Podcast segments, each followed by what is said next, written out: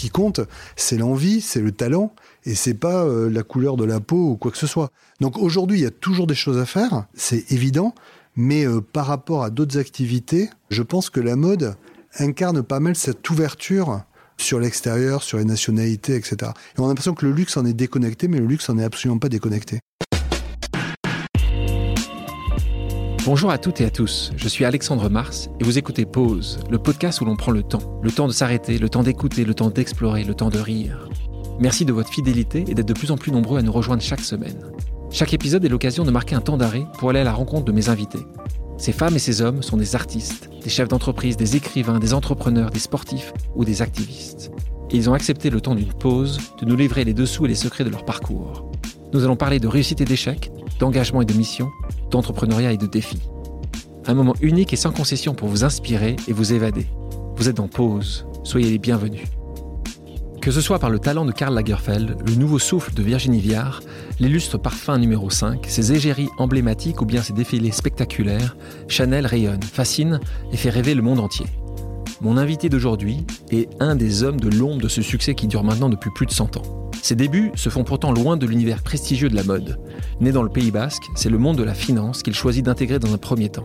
Diplômé de l'ESC Bordeaux, il entre au cabinet Deloitte avant d'intégrer le groupe Chanel. Après avoir fait ses armes en tant que directeur financier, il prend les rênes des activités mode de Chanel en 2004. Il est également le président des maisons d'art de la marque depuis 2007 et a récemment inauguré leur quartier général, le 19M, réunissant ainsi une véritable constellation de savoir-faire français. Le temps d'une pause, il revient sur son parcours et nous amène dans les coulisses d'une des marques les plus iconiques au monde. Bonjour Bruno Pavlovski. Bonjour Alexandre. Comment tu vas? Très bien, en pleine forme. En pleine forme. Bon, euh, je sais que tu étais il n'y a pas très longtemps dans ton, euh, dans ton pays basque natal. Donc, tu es né à, Bayonne en novembre 62. Euh, André Pavlovski, c'est ton grand-père. Certaines personnes ne le connaissent pas. C'était un, grand architecte. C'est un grand architecte partout en France ou essentiellement à Saint-Jean-de-Luz C'est un architecte qui s'est fait remarquer à Saint-Jean-de-Luz par ses constructions, son architecture art déco, que tu connais bien aussi. Euh, et, et, qui, euh, non, c'est vrai qu'il a, a, marqué euh, le début euh, du siècle dernier de par ses réalisations, qui, qui continue d'ailleurs à régner sur Saint-Jean-de-Luz. Hein. Je pense que là où on voit ses plus belles réalisations, c'est à Saint-Jean-de-Luz. Alors historiquement, par rapport à sa vie, il y a aussi quelques maisons au Touquet. Euh, puisqu'il est passé du Touquet à Saint-Jean-de-Luz, et qui est un passage assez euh, incroyable euh, par rapport à cette époque, mais il, était au Touquet tout jeunes architectes et travaillait pour un grand nom ta famille avait fui, la famille d'André, cette partie de ta branche avait fui la Russie stariste de l'époque. Euh, ton papa était lui entrepreneur, ta maman directrice de clinique. Tu as grandi avec quatre frères. Euh, quel souvenir tu gardes de ton enfance au Pays Basque? Un super souvenir, une, enfance extraordinaire. Le Pays Basque est un endroit euh, passionnant où on peut faire dans la même journée et du surf et du ski. Euh, ce qui euh, en fait un petit peu la Californie, on va dire, euh, la Californie des années 60 de la France. Alors c'est vrai que c'était une vie très gâtée, une vie assez insouciante, très proche de la nature, ce qui permet de garder un ancrage vraiment fort par rapport à tout ça. Et, donc il y a des photos de toi quelque part où on te voit en train, en train de surfer sur la grande plage de Biarritz? Ça, on, Il a, y a des photos où on me voit en train de surfer, mais il y a aussi des photos où on me voit en train de jouer au hockey sur glace puisqu'avec mes frères, euh, nous étions euh, une des rares familles à pas jouer au rugby, mais à jouer au hockey sur glace. Quoi, il quoi C'était Anglette C'était quoi C'est l'Anglette Ormadi Club. J'ai joué pendant 10 ans. Euh, euh, ah, hockey sur glace. C'est la passion de la montagne. Ceux qui, ceux qui ne, parce que vous connaissez pas tous physiquement Bruno Pavlovski, il n'a pourtant pas un gabarit euh, de 2 mètres, mais c'est plutôt robuste, c'est plutôt rustre, euh, les, euh, les, les hockeyeurs. Il faut ça. Ouais, mais c'est solide. Hein. C'est petit, mais solide. c'est petit, mais solide. tu rêvais à quoi comme métier quand tu avais justement, quand tu avais 12 ans, 15 ans, quand tu allais sur la patinoire de, de Anglette ou tu allais sur la grande de Ça, c'est une bonne question parce que je me souviens pas d'avoir eu des envies ou des ambitions extraordinaires. On était quand même très attachés au sud-ouest et, l'idée de partir à Bordeaux était déjà un, un premier déchirement. Alors là, là, on y arrive, hein, parce que tu as le bac en poche. Ça y est, tu, quittes. Et là, tu veux pas, tu je, pas sur la capitale. Tu vas pour aller faire Subdeco Bordeaux. Ça va. C'était pas le pire. Euh, ça permettait d'aller tous les week-ends au ski. Ça permettait euh, d'aller régulièrement euh, à la cano faire du surf et ça, permettait d'avoir une vie très agréable.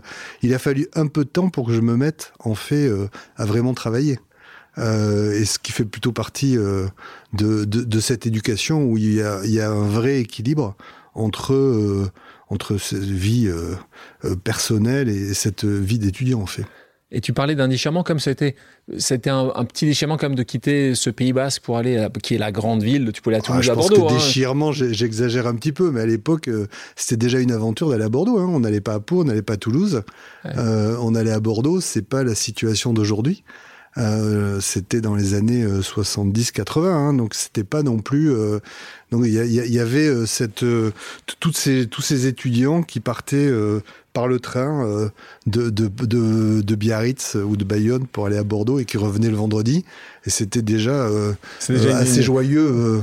c'était la colonie de vacances qui se déplaçait. Donc non, c'était un moment assez insouciant en fait. C'était un moment de bonheur, un moment assez insouciant et un moment où on se posait pas la question de savoir ce qu'on allait faire ou pas faire. On était peut-être porté par l'énergie de l'époque et, et donc il fallait croquer tout ça à plein dents. Tu sors de ton, de ton école de commerce, tu débutes en consultant en audit. C'était ça la carrière que tu rêvais à ce moment-là? Est-ce que c'était le premier job que tu as eu Comment ça se passe quand tu C'est le premier job que j'ai eu, je me suis jamais posé de questions. Euh, il y, y, avait des, il fallait faire des stages quand on était à l'école, comme tout le monde. Euh, les cabinets d'audit euh, venaient recruter à l'école. Je me suis retrouvé embarqué comme euh, chacun se je sais même pas pourquoi j'ai choisi Deloitte à ce moment-là parce que c'était euh, c'était non mais j'aurais pu aller dans d'autres. c'était la première offre. J'aurais pu aller chez euh, chez chez Price ou mais c'était de l'audit en tout cas. C'était de l'audit parce que ça me plaisait parce que je suis quand même expert comptable et commissaire aux comptes. Donc il y avait, quelque chose qui m'intéressait sur ce sujet-là. C'était les chiffres. Je pense que je me sentais à l'aise dans les chiffres. Et donc c'est ce qui m'a permis de mettre le, le pied à l'étrier. Mais je, je, je me souviens mes stages, je les ai trouvés comme ça de façon assez euh, facile. C'est ça qui est insouciant, je pense, euh, aux générations actuelles et, et aux challenges qu'elles peuvent avoir pour trouver des stages. Pour moi, on n'avait pas besoin d'être pistonné ou quoi que ce soit. Euh, les, les, les recruteurs venaient simplement dans les écoles, on se présentait, on était pris et ça permettait de mettre le pied à l'étrier. C'est comme ça qu'après mon stage, j'ai été recruté chez Deloitte et c'est comme ça que j'y ai passé quelques, quelques années euh, donc il y avait pas de, on se posait pas la question de savoir si c'était euh, c'était un choix qui nous me plaisait et, que j'ai fait avec beaucoup d'enthousiasme. Euh, on, parlait de, ta famille. Euh, ton papa était entrepreneur, ce qui est quand même assez rare à l'époque. Aujourd'hui, on parle d'entrepreneuriat tout le temps. Ton papa est entrepreneur avec des succès et des échecs. Bien sûr. Est-ce que toi, ça t'a ça, donné plutôt envie, justement, quand tu as vu ton papa, de d'être entrepreneur? Ou justement ça à l'inverse tu dis juste c'est quoi cette vie de fou? Euh, je vais surtout pas faire ça et justement l'audit était un endroit assez justement lointain de l'entrepreneuriat tu t'es posé un moment la question non, pas du tout Pas du tout. Euh, je, je, sais que l'entrepreneuriat a toujours, euh, ça m'a toujours intéressé, j'ai toujours eu envie. Euh, mais là, il fallait d'abord passer par euh, une case de formation. Et pour moi, la vraie formation, elle a commencé chez Deloitte, en fait. Euh, j'ai peu le sentiment, l'école, tout ça, c'était bien, mais c'était généraliste. C'était pas, dans, dans, mon esprit, je peux me tromper, mais c'était pas ce qui te structurait ce qui m'a structuré, c'est vraiment euh, Deloitte et, toutes les méthodes de travail que j'ai pu y découvrir. J'ai eu la chance de, de, travailler sur des clients très différents et d'aborder euh, des sujets très très différents. Euh, et ça m'a beaucoup plu. Et je pense que ça a été vraiment le départ de ma carrière professionnelle. Donc là, tu restes quelques années. Ça t'a beaucoup plu, pas au point non plus d'y rester euh, toute ta carrière, puisque trois ans après ton début là-bas, tu pars euh, commencer ta carrière dans ce qui est aujourd'hui euh, l'histoire de ta vie professionnelle en tout cas, avec euh, chez Chanel. et ton premier job là est dans la finance. Moi, je voulais pas aller chez Chanel. Raconte-moi ça. Je, je voulais pas aller chez Chanel. Je vais partir. Tu as raison, hein, c'est pas terrible. Je, hein. je, je, je, voulais pas aller chez Chanel. Je voulais aller chez Deloitte aux États-Unis. Euh, travailler sur les prix de transfert et devenir un grand fiscaliste euh, international. Ce qui est quand même euh, assez euh, incroyable. Et à l'époque, c'est le patron de Deloitte qui s'appelle Bernard Bourigeau, que tu as dû connaître, qui m'a dit, non mais t'es malade, tu vas chez Chanel et après on verra ce qu'on fait sur la fiscalité. Mais chez Deloitte, j'avais travaillé sur justement la fiscalité. C'était quand même le démarrage des prix de transfert au niveau international, etc. Et c'est un sujet qui m'avait vraiment intéressé et passionné au-delà des chiffres et ce que ça pouvait représenter, la logique euh, justement de taxation entre les États, ce que ça voulait dire et tout ça. Il y avait un truc qui était assez passionnant. Euh, et, et c'est comme ça que je suis rentré chez Chanel en fait. C'est parce que je voulais autre part que Chanel m'a attrapé. Comment Chanel a entend parler de toi Le premier client quand j'ai fait mon premier stage euh, chez Deloitte était Chanel. D'accord C'est là la connexion. Donc, le, le, le, premier client chez qui je vais quand je rentre chez Deloitte dans mon stage de troisième année, c'est Chanel. Et je passe la moitié de mon stage, donc un mois et demi, chez Chanel pour la clôture de compte. Et c'est là où je commence à rencontrer les gens de chez Chanel, en étant très loin de la mode et, et à travers euh, la révision des comptes, donc quelque chose de très euh, classique. Et c'est là où j'ai commencé à rentrer euh, dans cette marque. Quand j'étais quand j'étais recruté par Deloitte, le premier client on m'a envoyé pour là, pour le coup, en étant junior, euh, était Chanel. Et c'est à ce moment-là que l'histoire a commencé. Voilà, donc ils te débauchent du cabinet qu'ils utilisent parce qu'ils t'aiment tellement pour que tu ah, viennes. Bien sûr. C'est certainement pour ça. Si tu n'avais pas apprécié, je pense qu'ils t'auraient laissé. Non, ils, m'ont débauché à ce moment-là parce que la, mode était une petite entité euh, dirigée par Françoise Montet avec une trentaine de boutiques dans le monde. Et donc c'était euh, ce qu'on aurait appelé aujourd'hui une start-up. Et donc la start-up avait besoin de se structurer, avait besoin de s'organiser.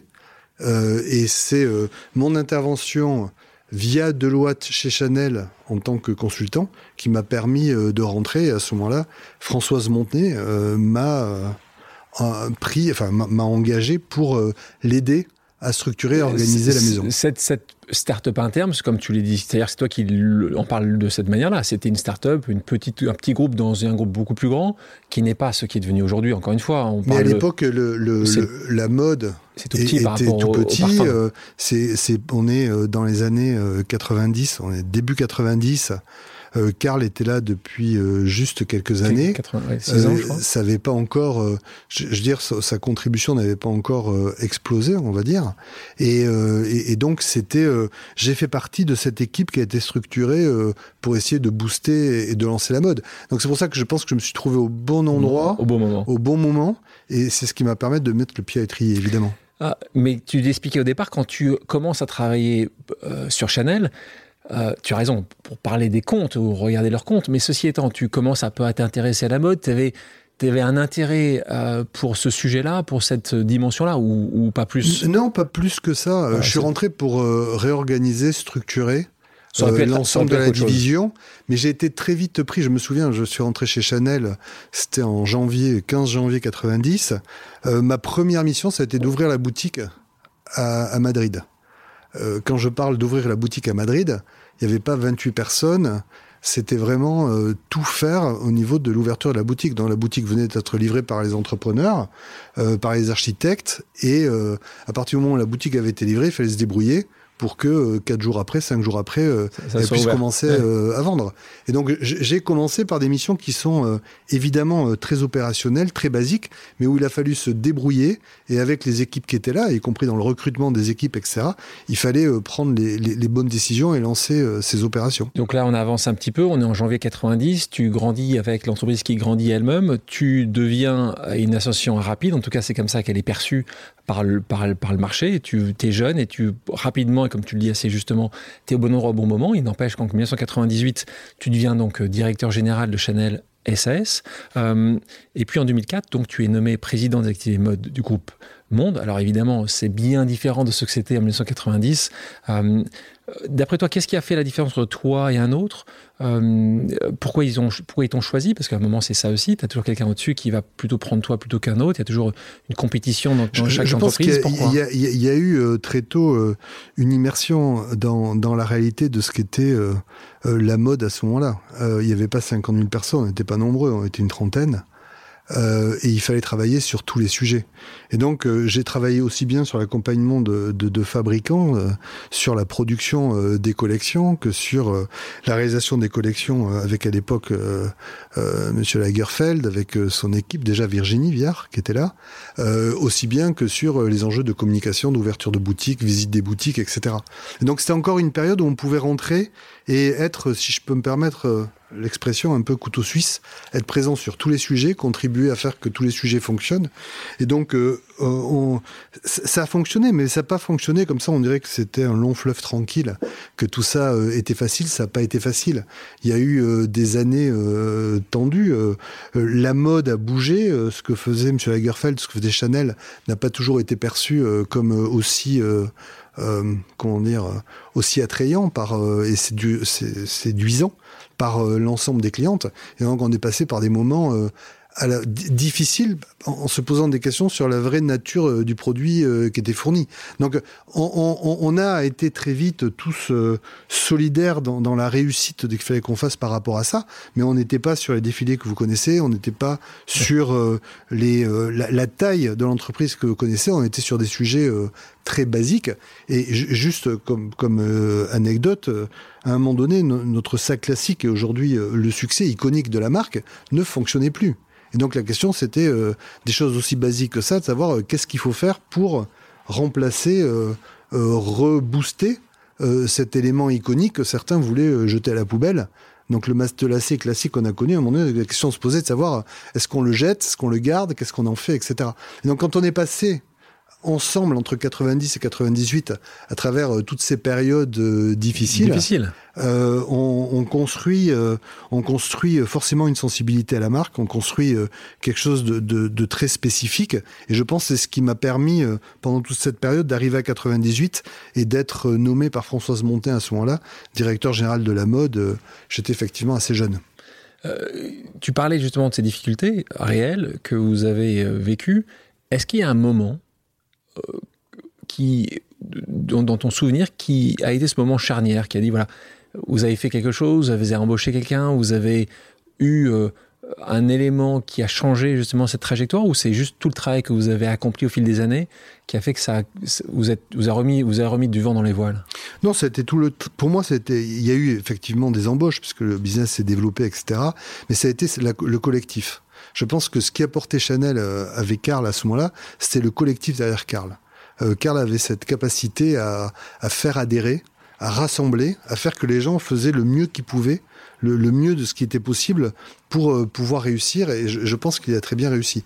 En même temps, anecdote que, que, je raconte souvent, quand j'ai été nommé directeur général de la mode en 98, mon premier risque, mon premier job, c'était de me faire virer, puisque ça a été la première collection où, je me souviens très bien, c'est une collection qui a eu lieu euh, au palais, euh, à l'Opéra Bastille, pardon, euh, et où euh, bon, c'était pas l'organisation qu'on connaît aujourd'hui sur les sur les sur les défilés évidemment, euh, et, et, où les mannequins ont carrément loupé un étage. C'était une collection et un défilé où les gens étaient positionnés sur différents étages, et donc les mannequins ont carrément zappé l'étage des, des, des department stores et de l'équipe américaine.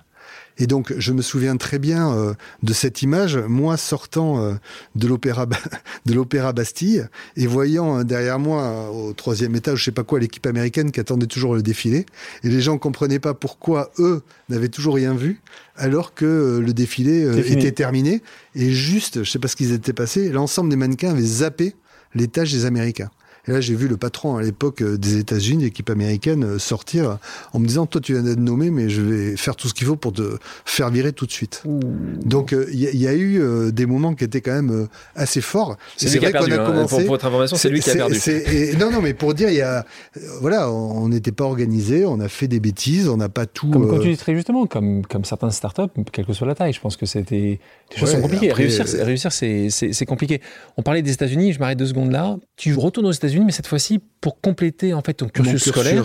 Euh, et donc tu vas à Harvard, euh, euh, cette fois-ci financé par par, Chanel, quelques mois. quelques mois. Quel été, quel était le l'intérêt? C'était selon toi c'était obligatoire? Il te manquait des éléments pour justement manager? Il te voyait justement comme une des pépites, donc il voulait te donner tous les éléments nécessaires? C'était essentiel pour toi? C'est toi qui as poussé ou c'est eux qui ont poussé? J'ai poussé à l'époque. Je connaissais d'autres personnes qui avaient eu la chance de pouvoir faire ça à l'extérieur de Chanel et, aussi euh, chez Chanel.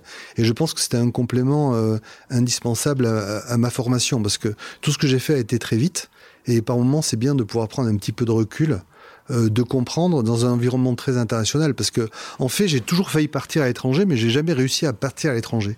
Euh, pour plein de raisons, à la fois euh, professionnelles et, personnelles. Et en fait, là, j'ai eu l'occasion de partir plusieurs mois aux États-Unis, ce qui m'a beaucoup plu. Bon, évidemment, c'était Harvard, mais peu importe, je pense que n'importe quelle fac américaine m'aurait plu. Parce que c'était un peu le rêve d'enfant inassouvi, c'était de pouvoir partir sur un campus comme ça. Je l'ai fait, mais j'étais un petit peu plus vieux. Et j'en ai bien profité. J'avais déjà deux enfants deux enfants qui n'étaient pas avec toi, donc c'était quand même un, challenge aussi pour, pour toi. Après coup, tu considères que c'était vraiment très utile de le faire, de passer ces mois là-bas? Je pense que c'était très utile. Alors je sais pas si certainement qu'en termes d'état d'esprit, posture, j'y ai appris beaucoup de choses, c'est sûr. Mais surtout, je, je, me suis retrouvé très jeune à diriger et des, gens à manager, euh, des gens avec qui j'avais grandi, euh, ah. qui étaient euh, du même âge ou plus vieux que moi. Et je pense que c'était important pour moi que je prenne un petit peu de, retour, de recul et que je mette dans cette disposition intellectuelle de revenir avec une posture un peu différente.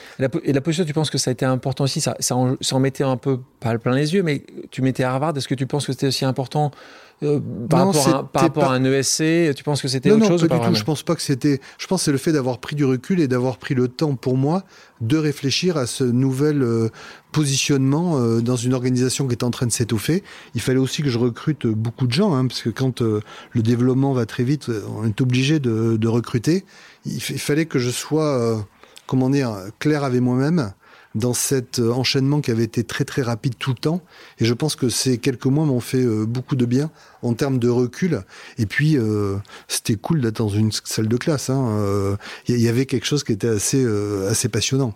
Aujourd'hui, quand on parle d'études, est-ce que pour toi, les diplômes sont essentiels encore aujourd'hui. Vous recrutez beaucoup chez Chanel, euh, même si c'est pas toi maintenant qui va aller faire les entretiens d'embauche, mais euh, pour toi c'est un sujet qui est essentiel aujourd'hui. La question des diplômes, on en parle beaucoup aujourd'hui. Euh, ça l'est moins pour certaines personnes. Pour toi, ça l'est comment? Tu vois toujours le, tu vas voir, tu vas juger les gens par leur diplôme, tu vas juger les gens par quoi? Non, je, pense que la, la, formation, et c'est pas que le diplôme, est un socle. Euh, qu'on euh, euh, qu'on acquiert progressivement, etc., à travers 3, 4 ans, 5 ans de formation. En, aucun cas, c'est enfermant. C'est-à-dire que je, je, dans la façon dont aujourd'hui je, je, gère la mode, etc., je pense qu'on a besoin d'énormément de, de diversité. C'est-à-dire que je suis contre être euh, attaché à une seule école, à un seul type de formation, etc. Je pense qu'on a besoin d'une vraiment une multiplicité de, de contributeurs et que ces contributeurs sont euh, c'est de la diversité avant de faire de la diversité au sens euh, euh qu'on l'utilise ou qu'on l'explique aujourd'hui. Je pense que c'est important de recruter de façon très large. Et quand on travaille dans la mode, on apprend de toute façon à recruter de façon très large parce qu'on peut pas avoir des spécialistes de la mode qui en même temps ont été à ou qui ont été faire je sais pas quelle école. Euh, souvent euh, le côté technique, le côté artistique nous oblige à avoir des gens qui sont autodidactes et qui doivent apprendre à travailler, ou, ceux qui sont diplômés doivent apprendre à travailler avec ceux qui sont plus autodidactes mais qui ont ce talent euh, assez exceptionnel qui euh, qui se traduit pas à travers euh, justement une formation ou un diplôme, etc. N'oubliez pas qu'à cette époque, toutes les écoles dont on parle aujourd'hui, y compris les écoles d'art, etc., n'avaient pas la même réputation, n'avaient pas la même ouverture et la même le même prestige quelque part que ce qu'elles peuvent avoir aujourd'hui. Et c'est pour ça que c'était pas rare d'avoir des gens qui étaient vraiment autodidactes. Et je pense que la mode écarte bien cette espèce de melting pot et qu'il faut réussir à, y arriver euh, avec ça. Et justement, ça a toujours été une discussion euh, assez tendue que j'ai pu avoir avec euh, des RH qui connaissaient pas bien la mode, etc., qui avaient des, des standards. Et surtout, nous, on se comparait à une activité parfum-beauté qui ressemble à ce qu'on peut voir chez L'Oréal, chez Procter, chez Unilever, où tout était vraiment bien normé. Encore plus normé à cette époque-là. Nomenclature, nomenclature. Et, la mode faisait déjà euh, office d'exception de par euh, juste une nécessité euh, de, sensibilité hein, qui, était, qui était là. Et donc on n'avait jamais eu, nous, les traditionnels assistants chefs de produit, chefs de produit, machin, etc. Ça n'a jamais existé. Et je pense que c'est une vraie richesse qui a toujours protégé justement la mode de cette standardisation. Je pense qu'aujourd'hui, la mode fonctionne parce que on prend l'air du temps, et pour prendre l'air du temps, il faut avoir une sensibilité qui n'est pas normée par un diplôme. Euh, tu prends ce poste-là, euh, impact sur toi évidemment, euh, tu es très jeune quand, quand, tu prends le poste de directeur général, l'impact sur ta famille, l'impact sur tes proches. Il est comment? T'es fier? T'es pas fier? C'est quoi la fierté ou, la fierté c'est même pas un sujet? Non, c'est pas un sujet, on s'en fout. Non, non, sincèrement, oui, c'était pas... je, pas pour ça que tu le faisais. Je le faisais pas pour ça, je le faisais parce qu'on avait proposé de le faire, que je trouvais ça fascinant. Sincèrement, je crois pas que c'est eu euh, le moins d'impact. Ce, qui est l'impact, mais c'est pas quand tu es nommé euh, avec de nouvelles responsabilités. Ce qui a de l'impact, c'est quand tu travailles beaucoup, euh, tu passes beaucoup de temps à travailler et du coup tu, tu ne consacres pas forcément suffisamment de temps à, à, ta famille, à ce que ça peut représenter. Mais après, c'est des choix que tu fais à un certain moment qu'il faut être capable d'assumer. Ouais. Tout connaissant, tu passes comme, tu arrives à avoir une bonne balance de vie depuis qu'on se connaît euh, pendant plusieurs années. Je pense que j'en ai une qui est bien mieux structurée que ce que j'ai pu avoir. Je pense que pendant 20 ans, j'ai dû travailler 15 euh, heures par jour. Je pense qu'il n'y a pas de secret. Hein. Si j'y suis arrivé, euh, je suis pas arrivé parce que j'étais plus malin. Hein. Je suis arrivé parce que j'ai travaillé. Donc ah. voilà, je, je, pense qu'à un moment donné, tu arrives à des, arrives à des, des envies personnelles ou, ou, envies qui sont plus fortes que tout ce qu'on te demande de, de faire, d'absorber, etc. Et où tu arrives à mieux le gérer mais euh, tu sais ce que c'est travailler euh, de longues de longues heures tous les beaucoup. jours. Et mais moi je, je suis tellement d'accord avec toi. Je pense que tu es certainement brillant également, mais le fait que tu aies travaillé certainement plus que les autres ont fait certainement une, en tout cas est une des raisons certaines de ton succès. Euh, et c'est toujours la grande discussion qu'on a, c'est la raison du succès. Est-ce que c'est le travail? Est-ce que c'est la chance? Est-ce que c'est le talent? Il y a un peu tout, mais je continue à penser que le, travail... c'est marrant parce que enfin, ce, sujet, moi, m'interpelle me, beaucoup parce que je, je rencontre, j'ai la chance de rencontrer beaucoup de jeunes, à la fois dans les écoles et, dans les recrutements euh, que l'on peut faire. Et, la question euh, vient effectivement euh, très régulièrement. Et, et pour moi, dans, une période où on évoque énormément de nouvelles valeurs hein, par rapport au travail, etc., la quantité du travail, même si elle n'est pas très à la mode, où le temps que l'on met pour bien comprendre, etc., reste très très important. Et à un moment donné où on parle beaucoup euh, d'équilibre de vie professionnelle et personnelle, le moment où on parle de télétravail, là, la période euh, dans laquelle euh, on passe, forcé. Mais je pense que c'est intéressant parce que ça ouvre des perspectives. Le travail, la, la, le, le, sens travail, ce que ça nécessite, reste à mon avis fondamental. Et je connais peu de gens autour de moi qui ont réussi, qui n'ont pas été des gros travailleurs. Ah moi, j'en connais aucun. Donc, euh, moi, je connais aucun. Enfin, tout dépend de la vision de la réussite. Hein. Non, mais c'est un peu le danger qu'on a aujourd'hui avec toutes les nouvelles valeurs qui sont évoquées. Euh, on le voit bien au niveau des jeunes, dans les équilibres qu'ils souhaitent. Ils se rendent pas compte que ces équilibres ne sont pas euh, incompatibles, ou en tous les cas. Euh, je, je, te rejoins. Peut-être aussi que la vision du succès que, qui était peut-être la nôtre, en tout cas euh, notre génération, qui était le succès peut-être d'être euh, directeur général de Chanel était une façon d'avoir un succès. Aujourd'hui, c'est vrai que le succès peut être définissable différemment. Et parfois, c'est enfin, de beaucoup qui veulent être directeur généraux quand même. voilà. Donc là, c'est un peu plus compliqué. Donc là, il faut quand même beaucoup travailler. Si tu veux, voilà, si tu veux travailler à mi-temps, euh, c'est pour certaines personnes, c'est euh, c'est une vision du succès d'avoir une meilleure balance de vie. Et ça me fait penser à cette question pour toi. Tu as quatre enfants. Comment toi, ces quatre enfants, Alexandre, Dimidi, Pierre et Lila, d'après toi, ont vu ça justement. Alors, euh, est-ce qu'ils ont vu que justement tu avais beaucoup travaillé, euh, trop travaillé? Est-ce que tu penses que c'est, je sais à quel point ils, t'aiment, hein, c'est pas le sujet, mais, mais en tout cas ils me l'ont dit, donc euh, c'est facile de, de le répéter. Mais est-ce que tu penses que quand même ils ont vu ça en disant juste ouais, mais quand même ça, ça, ce que tu disais tout à l'heure, ça a bouffé un petit peu sur certains sujets perso, ou est-ce que tu penses que eux-mêmes vont travailler beaucoup, ils vont, à l'inverse, ils vont dire il faut peut-être avoir une balance de vie un peu différente? Non, je pense qu'ils sont, dans, ils, sont dans la nouvelle génération et ils ont envie d'une balance vie différente, mais ils ont aussi envie de réussir. Donc, euh, ça sera. Bon courage. Euh, exactement. S'ils si, y arrivent en travaillant moins, je serais très heureux pour eux et c'est génial. Ils, ils, nous ont toujours vu euh, beaucoup travailler parce que c'était voilà, c'est c'est aussi les valeurs qu'on nous a inculquées. Hein. Mes parents ont toujours beaucoup travaillé. on a travaillé. J'ai des frères qui travaillent aussi beaucoup. T'as raison, mais quand tu montes le travail aussi, si tu travailles beaucoup, euh, si tu as avoir du succès, les gens euh, le comprennent plus facilement. Quand tu travailles beaucoup et quand tu n'as pas forcément le succès, c'est là où ça devient un peu plus compliqué aussi. Donc c'est ça aussi. Si, si Mais dans tous les gens qui travaillent beaucoup, tout le monde malheureusement n'arrive pas à avoir euh, malheureusement. Ce n'est pas une. Donc c'est pas, pas, la condition suffisante. C'est une condition indispensable, que c'est pas la seule. Karl était une éponge, il avait besoin qu'on le nourrisse. Quand je rentrais de voyage, il fallait lui raconter ce qu'on a vu, il fallait lui raconter comment étaient les clientes, il fallait euh, vraiment euh, échanger euh, autour de tous ces sujets. Il y avait cette vision, il y avait cet optimisme incroyable sur l'avenir et, et, donc il prenait tout ce qui se passait dans le passé pour pouvoir le projeter dans l'avenir. En parlant de Chanel, marque née en 1910, elle fascine évidemment tout un tas de clients. C'est quoi, d'après toi, le plus grand défi euh, auquel elle a été confrontée depuis que tu l'as rejoint euh, il y a quelques dizaines d'années de ça Une marque comme Chanel et une marque comme Chanel dont on parle aujourd'hui n'était pas la même marque dont on parle il y a 15 ans, il y a 20 ans ou 30 ans. Je pense que euh, l'image de création, de créativité, l'image de luxe ultime que la marque doit incarner, s'est construite dans le temps. elle était, elle se positionnait pas de la même façon. La marque créée par Mademoiselle Chanel était une marque euh, d'audace. Euh, par rapport à son temps, elle était euh, clairement une précurseur dans la façon de voir les choses, la façon dont elle a joué avec la mode, la façon dont elle a joué avec le bijou, je pense la joaillerie, la façon dont elle a joué avec le parfum.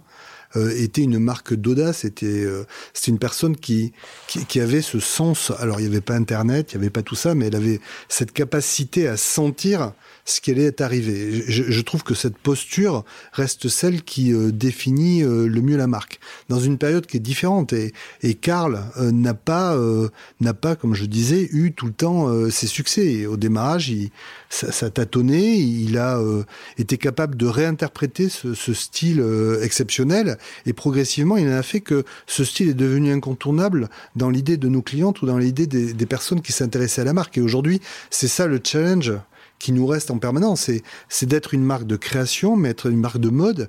Et donc, euh, tu peux être la création, mais si t'es pas bien perçu, si tu n'intéresses pas tes clientes, si t'as pas de plus en plus de clientes qui viennent pour voir euh, ce que tu fais, tu es déconnecté.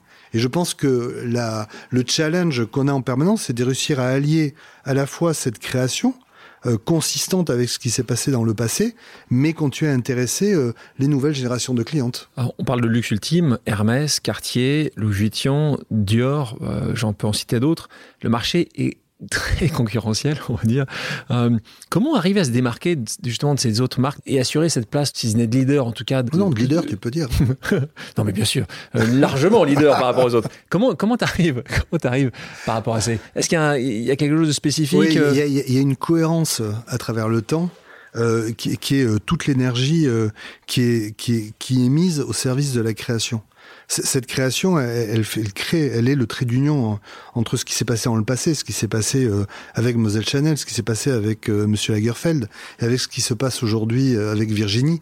Mais il y a une cohérence. En fait, il y a, un trait commun, il y a une posture que l'on ressent et qui intéresse les, clientes. Et aujourd'hui, quand on parle à nos clientes, c'est une nouvelle génération. Il y a beaucoup de jeunes, etc.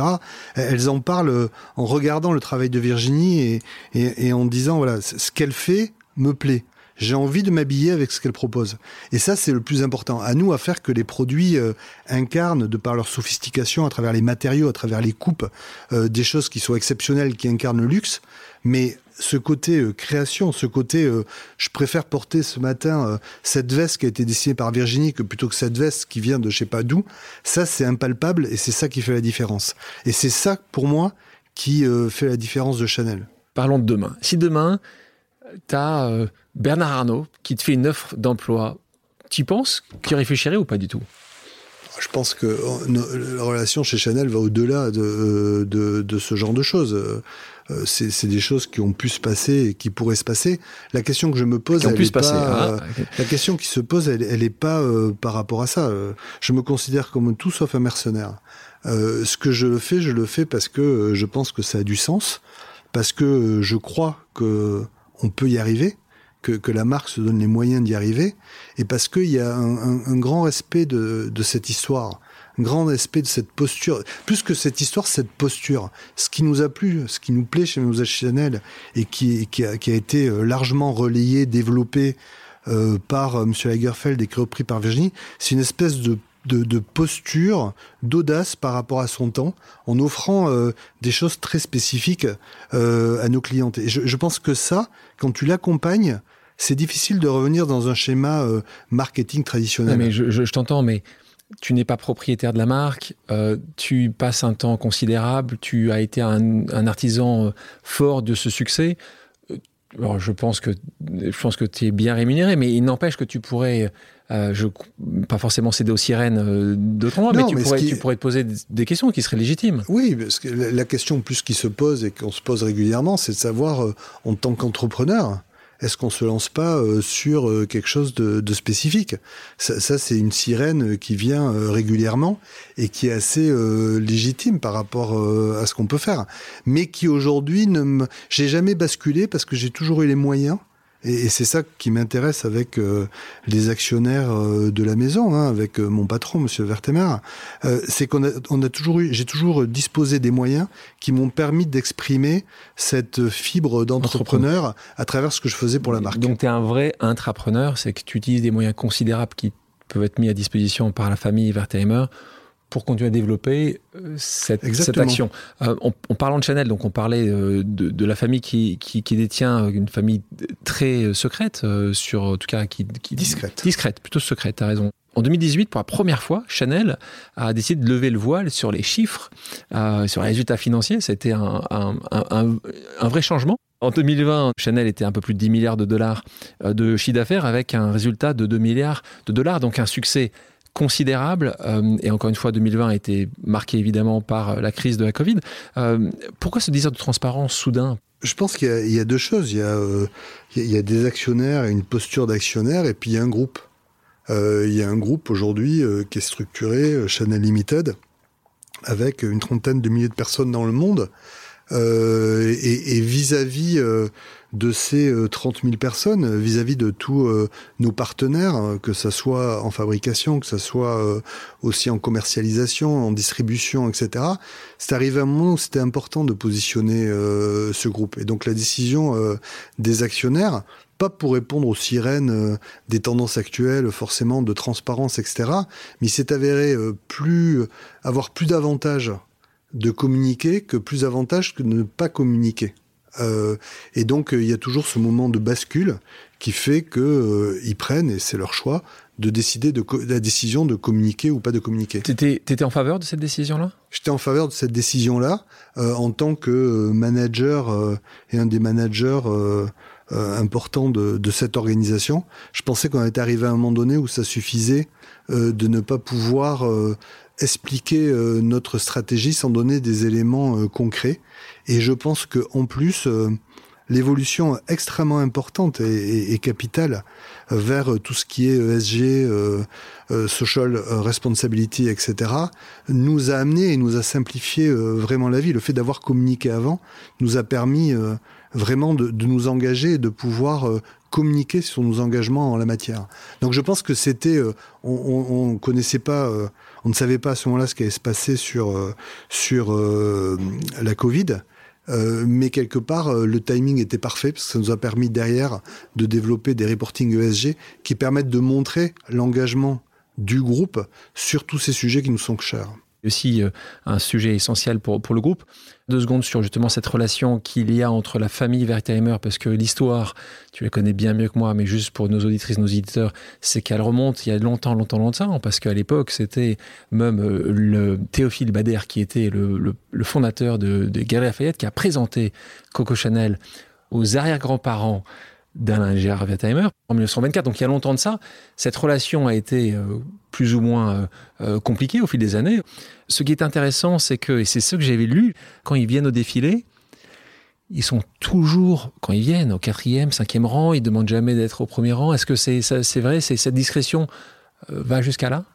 Oui, bien sûr, mais ils sont souvent présents, mais pas visibles ou peu visibles. Euh, et, c'est un souhait euh, de leur part. Ils ont toujours euh, laissé le, management et les créateurs, les créatifs, en, en avant dans, dans, la communication autour du groupe. Alors c'est un très bon point parce que te connaissant et très bien, en fait, tu partages cette culture de la discrétion. C'est euh, à la fois important pour la marque, mais c'est aussi, euh, de façon très concrète, euh, une façon de vivre tranquille. Hein. c'est bien de pouvoir sortir dans la rue, de pas être embêté. C'est bien. Donc il y, a des doubles intérêts. Je, je pense que c'est ouais, des intérêts qui sont réciproques par rapport à ça. Après, après ça va. On, on n'est pas non plus euh, des gens, euh, des gens euh, célèbres et, on n'est pas en tous les cas des celebrities ou, des ambassadeurs, et, etc. Je, je, pense que c'est bien de savoir rester à sa place. on est là pour prendre des décisions sur la pérennité de la marque, sur la pérennité du groupe. ce groupe rassemble 30 000 personnes, donc les engagements sont et les responsabilités vont bien au-delà des rôles individuels des uns et des autres. Et je pense que c'est ça qui compte et c'est ça qui est profondément inculqué quand on rentre chez Chanel. C'est le collectif, c'est la marque, c'est ça qui compte plus que les individus. Tu as cité euh, Karl Lagerfeld euh, huit fois depuis le début. On sait à quel point tu étais proche euh, de Karl. Parlons de création quelques minutes. Donc de 1983, c'est à ce moment-là que Karl Lagerfeld rejoint le groupe. Il est directeur artistique de Chanel jusqu'en 2019. génie de la mode, évidemment reconnu par tous. Tu te souviens de votre première rencontre? Ah oui, très très très très bien. C'était euh, très tôt, euh, très tôt en 90. On me dit, il faut que tu viennes dire bonjour euh, à Karl. et, et c'est vrai que ça a été très vite et, et on s'est rapproché très vite parce que en fait, c'est l'époque qui l'intéressait aussi à Biarritz. Euh, et il connaissait euh, très bien les réalisations de mon grand-père. Et donc, je pense que la deuxième fois que je l'ai vu, il est arrivé avec un bouquin qui reprenait l'architecture de mon grand-père, en me disant est-ce que vous connaissez tout ça? Ça aide. Et, parce que, ouais, et, donc non, je connaissais pas parce que j'avais pas été euh, forcément, euh, comment dire, baigné dans tout ça. Moi, j'ai jamais connu mon grand-père. Il, il est mort avant que je naisse. Euh, et, et, on est dans une, on est resté très discret par rapport à tout ça. Et donc, Karl m'a fait découvrir euh, son architecture, euh, ses réalisations, etc. C'est dingue ça. Et, et, a priori, ça a fonctionné. Donc, euh, je, je me suis retrouvé de rien à, très proche, entre guillemets, ou en tout cas proche, sans avoir, voilà, de, de, façon assez naturelle, et, les choses sont bien passées. J'imagine que si euh, je lui avais pas plu ou que si ça avait pas accroché, j'aurais pas eu euh, non plus la carrière que j'ai eue. Mais là, il s'est trouvé que euh, ça a accroché. Que, que ça a accroché. De, vrais amoureux Mais je parle, du, je, parle, ouais, et, et, pareil pour Virginie. Hein. Virginie est rentrée chez Chanel quasiment en même temps que moi. Elle était à l'époque aussi. elle venait de chez Chloé. Euh, et elle avait déjà fait des stages chez Chanel. Et, donc, quand elle a commencé chez Chanel, elle s'occupait des broderies euh, avec Monsieur Le Sage, etc. Et donc, elle était déjà présente. Donc, euh, on était déjà. donc, tout ça, c'est une histoire de de, longue complicité, de, de collectif à travers des périodes qui n'ont pas toujours été simples. Et c'est ça qui forge aussi la puissance de cette équipe. Qu'est-ce qui t'a marqué le, plus euh, chez justement ce personnage, chez, Karl qui, fascine, qui fascine encore, qui a fasciné? S'il y a une chose qui, t'a marqué le plus, toi qui le connaissais de l'intérieur? Non, il, avait une vie. D'abord, la première chose qu'il faut savoir, c'est que c'était un énorme bosseur et c'était quelqu'un qui respirait l'air du temps. Il se nourrissait, il passait euh, ses matinées entières à travers ses bouquins, à travers euh, euh, ses connexions un peu partout dans le monde, à se nourrir de ce qui se passait dans le monde. Et Karl était une éponge, il avait besoin qu'on le nourrisse. Quand je rentrais de voyage, que ce soit moi, que ce soit qui que ce soit d'autre, il fallait lui raconter ce qu'on a vu, il fallait lui raconter comment étaient les clientes, il fallait euh, vraiment échanger autour de tous ces sujets. Et je pense que cette posture qu'il avait à la fois de, en termes d'éponge, d'absorber, de savoir, de se rappeler une mémoire phénoménal euh, de tout ça et d'être capable euh, de malaxer, pardon de l'expression, mais c'est ça, tout ce qu'il pouvait attraper pour le recracher à travers l'intégralité de ses créations, pas que Chanel, hein. il a fait beaucoup d'autres choses que Chanel, d'autres marques, de la photo, des livres, etc. Je, je, je pense qu'il y avait cette capacité à apprendre et à re euh, pardon, euh, euh, cracher entre guillemets sous des formes diverses et variées cette capacité de comprendre l'air du temps. Et donc il avait cette vision, il avait cet optimisme incroyable sur l'avenir et, donc il savait qu'il prenait tout ce qui se passait dans le passé pour pouvoir le projeter dans l'avenir. Et ça c'est quelque chose d'extraordinaire, avec en même temps cette capacité à fédérer les gens autour de lui. tous les gens que je connaisse adoraient euh, vraiment travailler pour lui avec un respect très énorme, une capacité à expliquer ce qu'il voulait, euh, a une capacité aussi euh, à s'agacer quand ça allait passer vite. Euh, et donc il fallait, euh, il fallait être là, il fallait construire, il fallait aller vite. Et il n'y avait pas de, il y avait pas de temps perdu, il n'y avait pas de temps pour l'ennui. Il fallait être capable tout de suite de repartir, de rebondir et de proposer. Et je pense que ça, c'est ça. Quand c'est pendant 5 ans, c'est quelque chose, mais quand ça dure pendant 20 ans, ça marque et ça, ça pousse. Bruno, je te propose maintenant une pause amicale. Le principe est simple on a demandé à quelqu'un qui te connaît bien de te poser une question. oh, tu vas aimer ça. Euh, on écoute. Bonjour Bruno, c'est Anne-Florence. Peux-tu nous raconter le jour où Karl t'a demandé l'impossible? Question d'Anne-Florence Schmitt, qui est directrice de la rédaction de Madame Figaro. Le jour où Karl t'a demandé l'impossible. Le jour où Karl, alors il y, a, eu souvent hein, où, euh, où, Karl nous a demandé l'impossible, puisque la, le, le principe de Karl, c'était de demander l'impossible et de voir si on pouvait y arriver. Euh, une des anecdotes, je pense, qui a le plus marqué euh, l'équipe actuelle, c'est le jour où on a été à Cuba. Le jour où il nous, a challengé en nous disant euh, j'adorais faire un défilé à Cuba. À un moment donné où Cuba était fermé, à un moment donné, etc.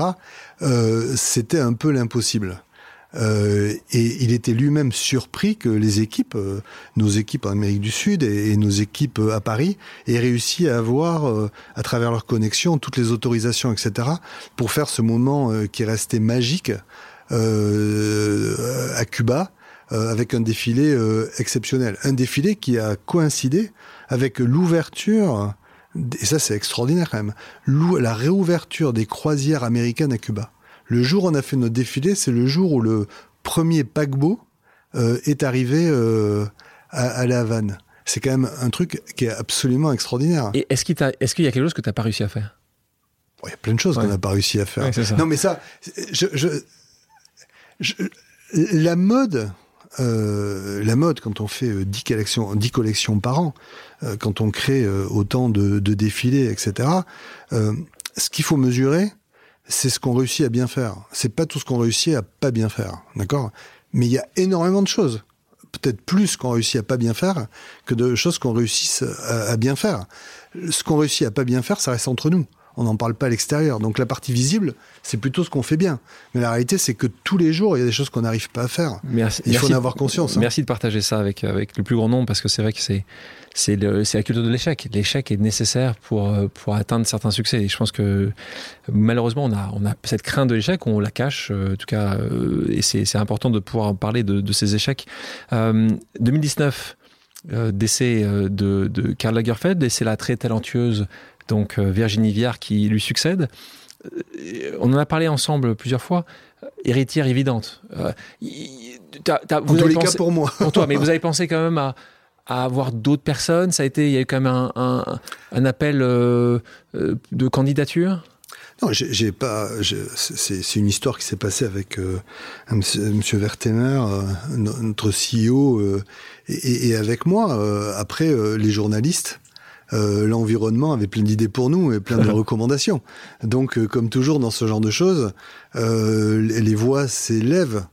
La, la, réalité, c'est qu'il n'y a jamais eu un doute sur, euh, euh, le choix et sur euh, la capacité. Après, Virginie est une fille géniale, brillante, qui a réussi à construire. Et trois ans après, on voit qu'elle a toujours cette énergie. C'était pas donné. C'est quelque chose de reprendre et de faire une collection, de collection. C'est autre chose de reprendre sur du moyen terme et d'être toujours aussi successful, voire avec encore plus de succès euh, sur le moyen terme. Et c'est ça qu'elle est en train de réaliser. Donc euh, oui, quand on le vit de l'intérieur et quand on ressent ça de l'intérieur, ça paraît évident. Ça paraît toujours pas évident pour certains vu de l'extérieur. Parlons de gestion de talents créatifs. Est-ce que pour toi, la gestion de talents créatifs que, tu gères au quotidien depuis que tu as pris la direction générale et en même temps, tu gères aussi des talents euh, marketing, financiers. Est-ce que pour toi, c'est de la même manière, c'est de la même attention C'est comment comment tu gères ces talents créatifs? Non, je pense que bien qu'il faille euh, donner euh, envie à, tout le monde, je pense que la création, par essence, c'est l'art de se planter. D'accord? C'est l'art de réussir, mais c'est aussi l'art de se planter. Et donc, je crois qu'il faut être capable d'écouter, d'accompagner, d'influencer tout en respectant la création et que ça demande euh, un, du temps euh, et, le l'axe temps n'est pas le même que quand on gère un financier ou quand on gère euh, un retailer, etc. Et je pense que c'est ça qui fait la différence et c'est ça qui fait l'intérêt de, de jobs comme le mien, c'est de travailler avec des gens avec lesquels on construit pas sur sur la même période, enfin dans le même temps, dans le même euh, timing. C'est ça qui est, qui est, très intéressant. Et, et aujourd'hui, euh, la, la, création, c'est beaucoup de confiance. Euh, pour pouvoir créer, il faut avoir confiance en soi quelque part. Il faut avoir confiance dans ce qu'on va faire. Il faut oser parce que créer, c'est se déshabiller tous les jours. Euh, et, et ça, si on se sent pas protégé pour pouvoir faire ça, je pense que c'est très difficile.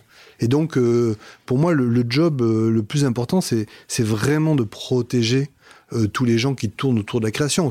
ce que je dis, c'est pas valable que pour Virginie, c'est celle qui est visible, mais il y a aussi tous les autres qui sont autour.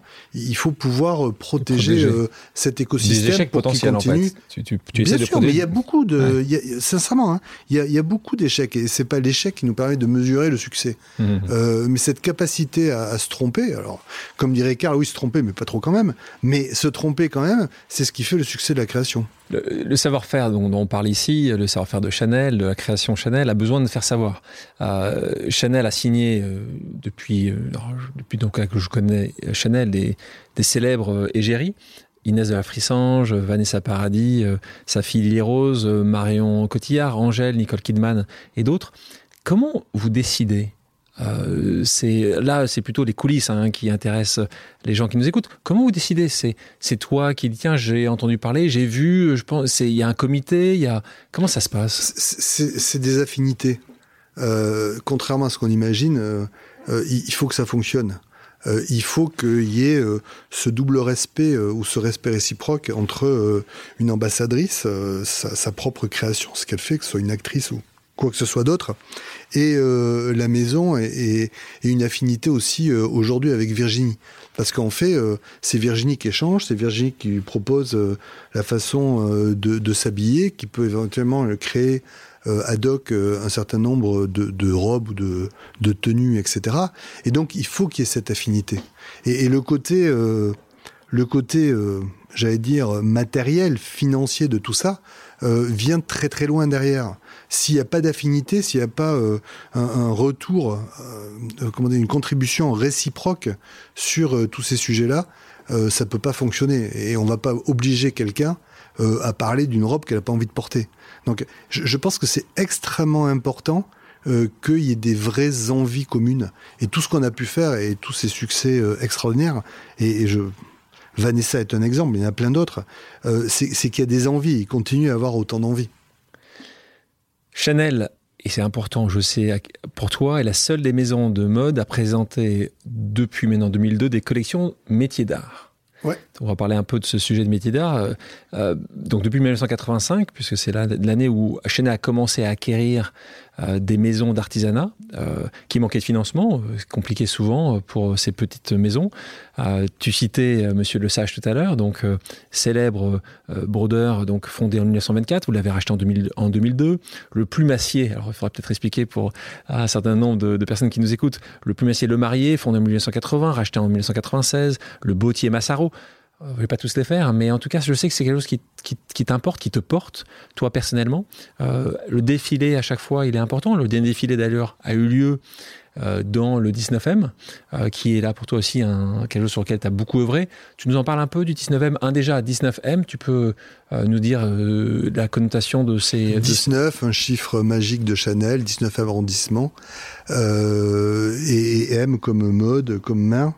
Euh, c'est un chiffre magique 19M euh, pour nous, et c'était une façon d'indiquer ce lieu qui est à la périphérie euh, entre Paris et Aubervilliers, exactement au milieu, puisque la démarcation entre Paris et Aubervilliers se fait exactement au milieu du bâtiment, au centre du bâtiment du 19M. Non, ce qui est important pour Chanel, c'est que Chanel à travers euh, déjà Mademoiselle Chanel, à travers Carl, à travers Virginie, a toujours une relation privilégiée avec ses fournisseurs. Euh, Mademoiselle Chanel, ça a commencé avec ceux que tu viens de mentionner et qui étaient surtout des fournisseurs de haute couture. Mais euh, l'histoire le montre, ils étaient présents tous les jours dans les ateliers. Il y a toujours eu cette proximité, cette complicité entre la maison, ses euh, créateurs et ces ateliers qui sont pas des ateliers euh, comme les ateliers de haute couture de prêt-à-porter qu'on a à côté, qui sont dans la maison, qui sont euh, inclus, euh, incorporés dans la maison, mais qui ont une contribution dans l'embellissement de ce que l'on peut faire. Ce sont des embellisseurs. Ils ont toujours été très présents. Et comme d'habitude, dans les années dans les années 80, et c'est les guerres du Golfe. Guerre du pétrole qui, enfin, guerre du Golfe et problématique du pétrole qui les a déstabilisés. Euh, même si certaines de ces maisons ont été florissantes euh, dans la génération précédente, il est arrivé un vrai sujet de transmission. Euh, et, et, la marque qui était présente et complice. Et j'ai eu de la chance parce que moi je suis arrivé en 90, il y en avait qu'une. Et aujourd'hui, il y en a une cinquantaine. Donc j'ai contribué à, à, participer à l'acquisition de toutes.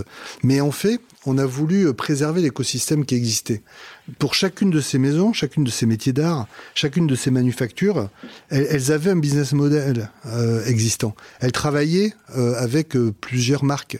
Et ce qu'on a voulu quand on les a approchées, c'est surtout conserver à la fois ce business model, travailler avec plusieurs marques, mais à travailler, mais surtout conserver et protéger ce rôle d'entrepreneur qui à la fois était important pour Chanel, mais était important pour la profession.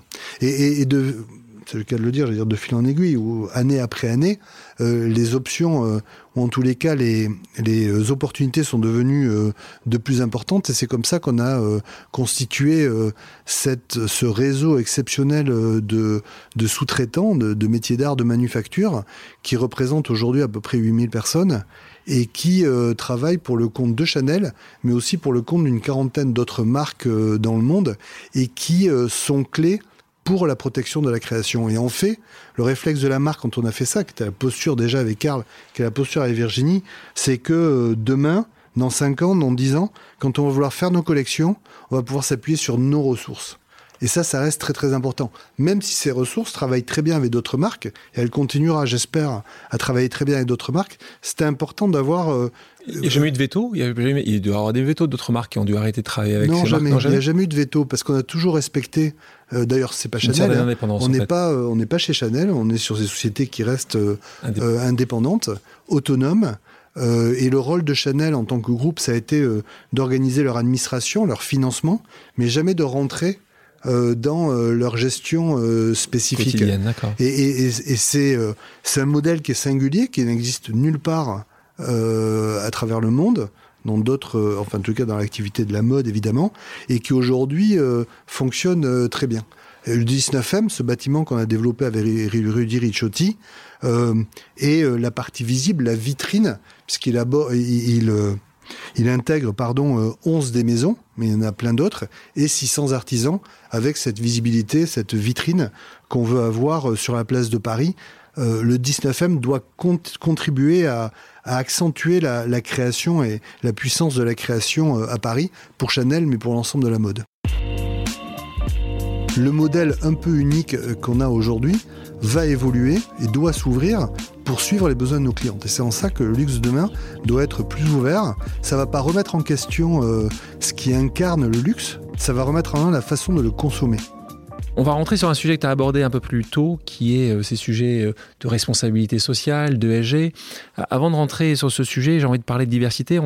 C'est un sujet, tu sais, qui est, clé euh, pour moi. On, appelle de plus en plus à parler d'inclusivité ou d'inclusion, de diversité dans le milieu de la mode. Le prêt-à-porter y va. Le luxe a un peu plus de mal à emboîter le pas. Comment tu l'expliques ça je pense que déjà, il y a une question de visibilité. Je te retourne une question. Le 19M, 6 ans d'artisans, combien de nationalités sont présentes au 19M ah, Combien? 23. On parle d'artisans. Euh, dans nos boutiques aujourd'hui, quelle que soit euh, euh, la, ville, nos boutiques représentent en général, et de façon très similaire à ce que sont nos clientes, euh, une diversité de, nationalités très large. Je pense que le maximum, c'est à Londres, où je crois qu'il y a 52 nationalités qui sont représentées dans nos boutiques. Euh, donc euh, aujourd'hui, on en parle peu, mais ne serait-ce que pour pouvoir répondre à la fois aux besoins de production, manufacturing, et aussi aux besoins de, de commercial, nos, nos équipes représentent déjà euh, ce qui existe, c'est-à-dire euh, ce que sont euh, les talents, les mains talentueuses qui nous permettent de travailler, mais aussi ce que sont nos clients dans les boutiques, ne serait-ce que pour pouvoir comprendre, échanger par rapport à la culture de nos clients. C'est la même chose, peut-être tu me parlais dans les boutiques, est-ce que c'est la même chose où il y a une vraie diversité? Est-ce que c'est la même chose dans les bureaux? Est-ce que c'est la même chose dans les équipes marketing? Est-ce que c'est dans les mêmes choses dans les équipes créatives? Alors, si je, si je te, dans les équipes créatives, sans aucun doute, hein, on a plusieurs nationalités qui sont présentes au studio, mais ça, c'est la nature même de la mode, c'est ce que je disais au démarrage. Euh, mais, mais, en fait, euh, une fois que dans, dans, nos effectifs, tu as enlevé les ateliers, tu as enlevé euh, les boutiques et tu as enlevé le, studio, il reste effectivement un certain nombre d'équipes qui sont aussi mixtes dans le sens où il y a des gens qui sont locaux et des gens qui viennent de l'étranger, qui et, qui sont voilà, qui, qui, sont divers, etc. Puisque ce qui compte, c'est l'envie, c'est le talent, et c'est pas la couleur de la peau ou quoi que ce soit. Donc aujourd'hui, il y a toujours des choses à faire, c'est évident, mais par rapport à d'autres activités, et euh, tout est relatif évidemment, euh, je pense que la mode incarne pas mal cette ouverture euh, sur l'extérieur, sur les nationalités, etc. Et ça, pour moi, c'est un point qu'on ne dit pas suffisamment. Et on a l'impression que le luxe en est déconnecté, mais le luxe en est absolument pas déconnecté. Et, donc, tu, tu, penses que quand on parle de sujet de quotas, par exemple, ou de quotas positifs, de, d'aller un peu plus loin pour dire ben, on va avoir des quotas sur la diversité sociale, ethnique, est-ce que c'est des sujets que tu, tu penses qui seraient adaptés à la mode. Moi, je pense qu'ils sont adaptés partout. Hein. Mais toi, Moi, tu je pense qu'ils sont adaptés partout. C'est le terme de quota qui me fait réagir. Ah bah parce que euh, il faut appeler au bout d'un moment, il faut appeler. Euh, non, parce qu'aujourd'hui, on voit très bien qu'on arrive euh, à faire des choses sans forcément avoir des quotas. Et aujourd'hui, je, je, je, on, on, est dans nos équipes au niveau de la mode à 90% de femmes, 10% d'hommes. aujourd'hui, je vais pas faire rentrer. Euh, 40% complémentaires d'hommes pour être à 50-50 pour être passé les quotas, alors que les talents, sont vraiment euh, du côté des femmes et pas du côté des hommes. Euh, dans nos ateliers, euh, c'est exactement la même chose. Donc, quota veut dire rigide. Et, et, pour moi, le côté rigidité de ce que ça représente est un problème. C'est avant tout le talent qu'il faut promouvoir, le talent qui soit masculin, féminin, sûr. ou de n'importe quelle culture et nationalité. Le point peut être un peu différent. le point, c'est qu'à talent égal, il faut qu'il y ait une meilleure représentation, ce qui est certainement le cas dans ton entreprise. Bah, c'est que tu me parles de talent, tu prends plutôt quelqu'un par le talent et tu vas pas prendre quelqu'un de moins bon juste parce que c'est un homme ou une femme. Je compare les gens qui ont le plus d'affinité, qui ont du talent et qui ont le plus d'affinité par rapport à la marque. métier.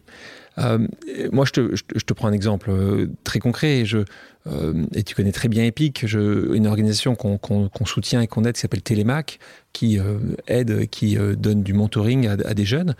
Et moi, j'étais avec cette organisation, j'étais parrain de cette organisation l'année dernière, et j'étais avec une jeune femme de, de 18 ans, Mariam, et je lui posais la question où t'aimerais travailler? Et elle, avait, elle avait des yeux grands, ouverts, pétillants. Elle me dit J'aimerais travailler dans la, dans la mode. Et je lui dis, c'est génial, parfait. Et elle, virgule, elle m'arrête, mais ce n'est pas pour moi.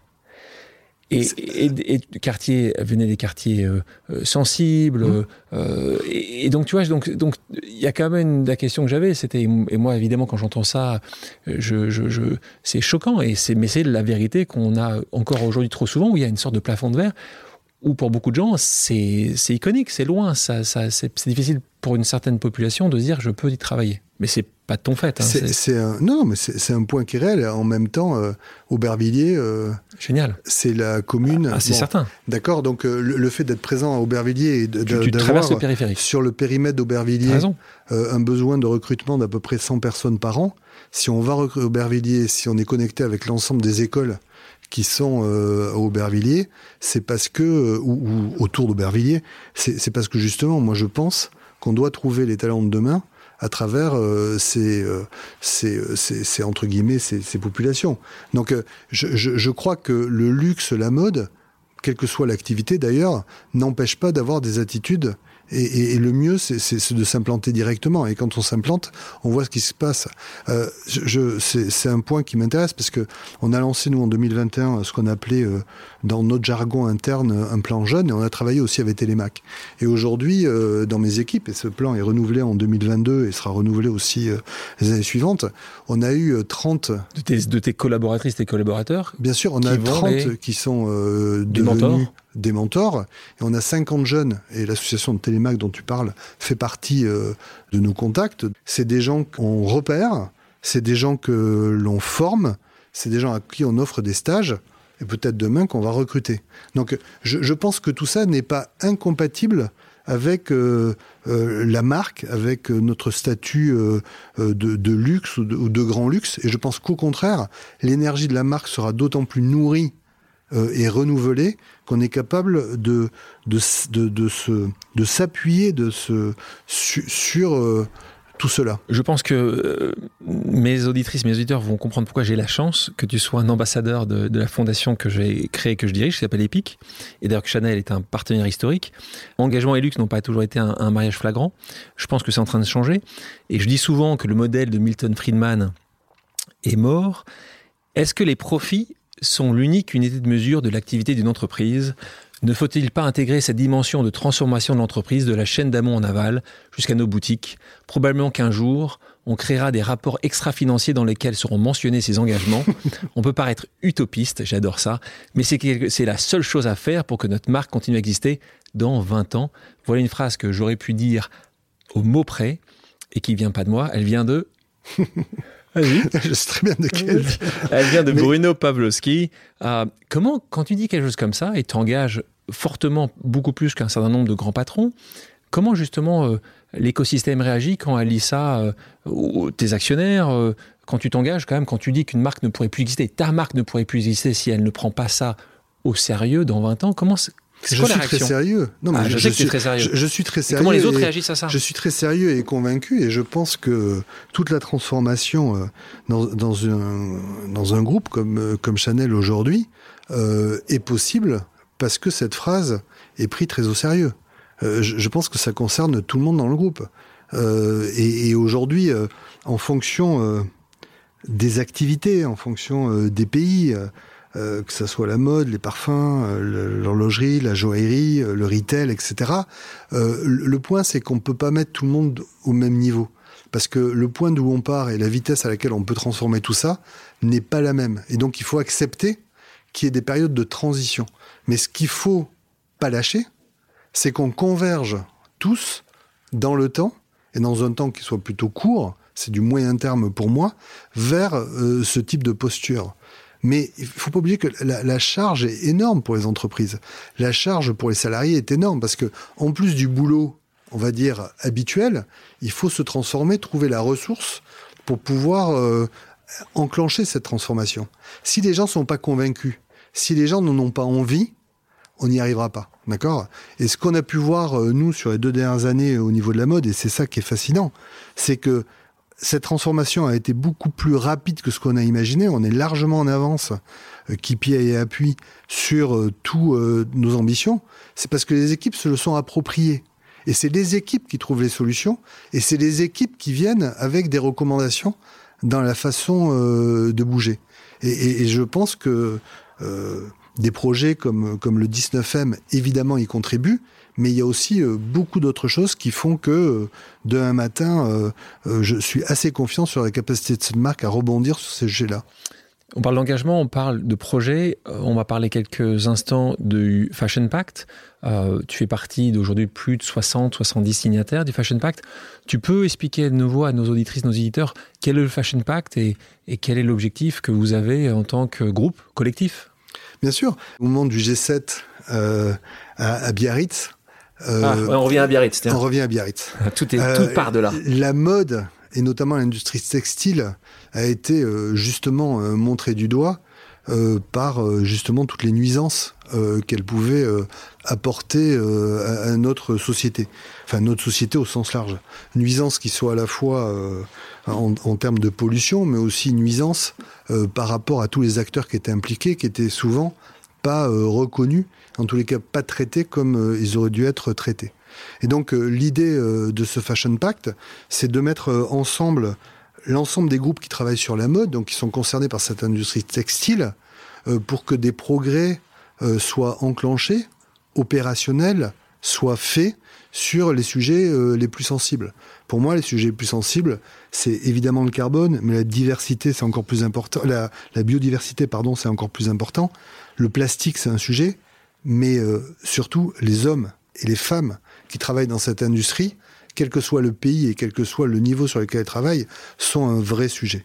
Je ne veux pas revenir sur tous les drames qui ont pu être vécus et vus euh, dans certains euh, pays un peu éloignés, mais pour lesquels on peut, sans le savoir, participer de façon très indirecte à ce qui se passe. Je pense à l'ensemble des sociétés. C'était important que cette prise de conscience et l'engagement de ces CEO pour faire que tout ça euh, bouge. Donc sous l'impulsion de François euh, Henri Pinault, euh, on a poussé à ce que ce groupe se crée pour au moins aborder pour que l'ensemble des marques, des marques soient dans, à la fois dans le luxe, mais dans la fast fashion, etc., ou dans le sport, abordent et soient capables d'objectiver les challenges auxquels on est confronté. Après, à chaque marque, à les régler de par ses propres enjeux de, transformation. Mais je crois toujours, moi, euh, au fait que si euh, les grands groupes euh, partagent les challenges et les enjeux, euh, c'est déjà une façon de commencer à, à préparer des, des solutions. Parce que reconnaître que tel ou tel sujet n'est pas traité correctement, c'est aussi euh, reconnaître qu'on a envie de commencer à les traiter et à se donner les moyens de le transformer. C'est ça l'objectif du Fashion Pact. Euh, très clair, et c'est aussi intéressant que tu mettes en avant et que tu rendes à César euh, ce qui appartient à César quand tu parles de François-Henri Pinault, qui est également, pour tout le monde le sait peut-être pas, aussi propriétaire euh, de marques de luxe qui pourraient être concurrents de Chanel. Ce qui est agréable, c'est de voir que ce collectif-là, justement, travaille pour la communauté, la collectivité, plus que tout, et c'est vous êtes tous ensemble. Est-ce qu'il manque, est qu'il manque un grand groupe qui n'est pas venu ou qui l'a pas fait? LVMH Non. C'est pas bien ça. Ah, LVMH a d'autres initiatives et a pensé que pour l'instant c'était pas euh, l'initiative qui les intéressait. Mais le, Bernard, le, si tu nous écoutes, le principal c'est pas tellement, euh, c'est pas tellement euh, qu'ils viennent ou qu'ils viennent pas. Ce qui est important, c'est que euh, ces enjeux soient pris au... ce serait mieux qu'ils viennent quand même. Que ces enjeux soient pris au sérieux et que ces transformations au sein des groupes, dans la relation aussi avec les fournisseurs en amont, etc., changent pour pouvoir aider à cette transformation. En parlant de transformation, la transformation digitale est aussi un sujet majeur. On parle beaucoup euh, depuis quelque temps de la blockchain, on parle beaucoup depuis quelque temps des NFT. Euh, certains groupes ont fait du buzz euh, sur la capacité qui rentre sur ce métaverse euh, Web 3. Euh, toi, tu es comment là-dedans? Tu regardes ça avec, avec intérêt? Tu as une équipe entière qui est en train de défléchir et à définir ce que sera le, le, le, Chanel métaverse de demain? Comment tu vois ça ou, ou pas plus qu'autre chose? Non, je, je, je, pense que notre job, c'est d'embrasser forcément toute cette nouvelle tendance. Ça ne veut pas dire qu'on y adhère, ça ne veut pas dire que tout ce qui se passe correspond aux valeurs qu'on a envie de développer pour la marque. Euh, mais ne pas connaître est probablement la plus euh, belle bêtise à faire. Donc c'est important de comprendre, c'est important de connaître, c'est important d'avoir des équipes qui sont capables de nous nourrir par rapport à ça, et c'est important de savoir et de décider à quel moment c'est intéressant d'y aller. Moi j'adore, tout le monde a parlé de la blockchain. Euh, il, y a, il y a trois ans, on ne pouvait rien faire sans parler de blockchain. Aujourd'hui, on a oublié la blockchain. Et ceci dit, euh, on, a, euh, nous, pour ce qui nous concerne, développé un, pas mal d'applications, notamment d'applications de traçabilité amont, qui utilisent la technologie de la blockchain. Je, pense que ce qui est euh, toujours un petit peu dangereux, c'est de vouloir, à partir de, ces découvertes, on va dire, ou de ces euh, innovations, vouloir euh, gérer le monde ou diriger le monde avec ces innovations. Donc on nous parlait beaucoup de la blockchain sur les produits euh, en aval. Euh, sur l'authentification de ces produits, euh, etc. Unique, bien sûr. Euh, en fait, c'est peut-être pas là où c'est euh, le plus efficace et le plus pertinent. Et donc je pense toujours qu'il est important de connaître, qu'il est important de savoir, qu'il est important de mesurer et de rentrer sur tous ces sujets-là euh, de façon donc, raisonnée et raisonnable. Quand il y a des effets d'annonce, pas... quand il y a des effets d'annonce, Balenciaga qui annonce que ça y est, ils ont compris, ils seront, ils vont être le, le roi de la, la, la, la métaverse, tu, tu, tu dis que que le train va passer. Mon job, c'est de faire rêver euh, nos clientes et de leur permettre de porter euh, les plus belles robes, les plus belles vestes, les plus beaux sacs. Mais d'abord, le sujet, c'est d'être certain qu'on continue à les faire rêver. Demain matin, dans la prochaine génération, si euh, ce rêve euh, arrive dans des environnements qui seront différents, il faudra l'avoir étudié, savoir ce, ce, dont on parle, etc. Je suis pas sûr mais que c'est ça qui, qui va t'exciter le plus quand même. Je, je, mais je pense que toucher une matière ouais. Restera ce qui reste, enfin restera en tout cas pour moi ce qu'il y a de plus important, bien plus que que de voir l'avatar de Virginie Viard vendre des collections dans le métaverse. Parlons de ce luxe de demain. Tu dis le luxe de demain est un luxe ouvert. Qu'est-ce que tu veux dire par là? C'est toi qui l'as dit, hein Oui, oui, je, je, je, je dis plein de choses. Tu me hein. regardes, je me dis mince, alors, je me suis, je me suis trompé. Non, non, je t'assure, c'est bien toi, Bruno. Non, c'est moi. Non, je, voulais dire que on ne pouvait pas euh, prendre ce que l'on fait aujourd'hui et de dire euh, demain ça existera exactement de la même façon. Pourquoi? Parce que nos clients évoluent, leur envie, leur comportement, leur lieu aussi de de d'enjoy, leur, lieu d'utilisation du luxe n'est pas forcément le même demain et aujourd'hui. Et, nos clientes deviennent de, plus en plus, comment dire, ouvertes dans le sens où euh, la même cliente veut quelque chose sur un sujet aujourd'hui, elle veut autre chose demain, et de façon tout à fait euh, cohérente. Hein. Je, c'est pas des gens qui changent d'avis, c'est des gens qui consomment de façon différente en fonction des endroits, des moments et, de leur vie. Et, le luxe de demain doit euh, s'adapter à tout ça. Et donc le modèle un peu unique qu'on a aujourd'hui va évoluer et doit s'ouvrir pour suivre les besoins de nos clientes. Et c'est en ça que le luxe de demain doit être plus ouvert. Ça va pas remettre en question euh, ce qui incarne le luxe de demain, ça va remettre en main la façon de le consommer. Et c'est ça qui va être très intéressant, je pense, dans les années à venir, c'est de suivre et de voir euh, cette évolution. J'espère que le luxe continuera à apporter des vrais produits, des produits euh, qui existent, qu'on pourra toucher. Et qu'on pourra et dont on pourra vanter le mérite de tous les artisans qui sont derrière. Mais ça, c'est encore autre chose. Bruno, je te propose une seconde pause amicale, je vais dire plutôt une pause familiale. On écoute. Papa, quel plaisir de t'interroger aux côtés d'Alexandre. Toi qui as les pieds sur terre, qui es ancré dans le présent, j'aimerais que nous nous projetions quelques instants dans le futur, ensemble. Quel rêve aimerais-tu réaliser dans les prochaines années et pourquoi ne l'as-tu pas encore réalisé? Question de ton fils aîné, Alexandre, qui te pose cette question-là, qui est lui à l'autre bout du monde, puisqu'il habite aujourd'hui l'Australie. Euh, question, voilà, c'est quoi euh, ton rêve d'après? Pas facile. Hein c'est pas facile, hein, parce que ah on, est, quand même déjà. Non, mais il faut être, il faut être réaliste. Aujourd'hui, on est quand même déjà euh, gâté, gâté de par ce qu'on fait, gâté par avoir euh, des familles qui sont en pleine santé et qui vont bien. Donc euh, c'est difficile de se projeter euh, au-delà. Ce qu'il y a de certain, c'est que quand on a une famille éclatée avec des enfants un peu partout dans le monde, on a envie de les voir plus souvent autour de soi. Donc le rêve, c'est de réussir à pouvoir peut-être se transformer et se transporter dans je sais pas quel environnement pour pouvoir échanger plus volontiers. Mais je trouve que c'est un sujet qui est, qui est, un petit peu difficile parce que parce qu'aujourd'hui, je considère qu'on est extrêmement privilégié dans tout ce que l'on fait, qu'on peut accéder quand même à, beaucoup de choses, euh, qu'on va bien, qu'on travaille. Euh, et, donc, euh, c'est difficile de pouvoir avoir encore plus d'exigences. Ton rêve, et tu arrives à le réaliser assez souvent, c'est quand tu as justement toute ta fratrie. Ce que j'ai pas dit, c'est en tout cas comme ça que tu es vu, tu es, quand même un patriarche, puisque c'est comme ça que tu as, pris d'ailleurs euh, cette relation auprès de, ta famille au sens large, hein. les frères, les cousins, les cousines, euh, tes enfants, euh, et assez tôt, parce que tu as perdu ton, on n'en a pas parlé, mais tu as perdu ton papa assez tôt, dans, ta vie, donc très rapidement, ce qui était le rôle de ton papa avant, tu l'as pris. Je pense que, de nouveau, vous comprendrez, qui nous écoutez, qu'on a une relation proche avec Bruno, et je sais que ton vrai rêve, c'est ce que tu arrives à faire souvent l'été quand tu te retrouves avec tout le monde autour. Voilà. Non, mais ça, c'est les moments. Mais c'est des moments que qui sont importants pour chacun. Mais c'est des moments où on se ressource, c'est des moments euh, euh, où on peut être euh, complètement soi. et, c'est ça qui est important, c'est ça qu'il faut réussir à, privilégier. Mais ça, c'est vrai pour chacun, hein. peu importe. c'est pas qu'à Biarritz qu'on peut faire ça.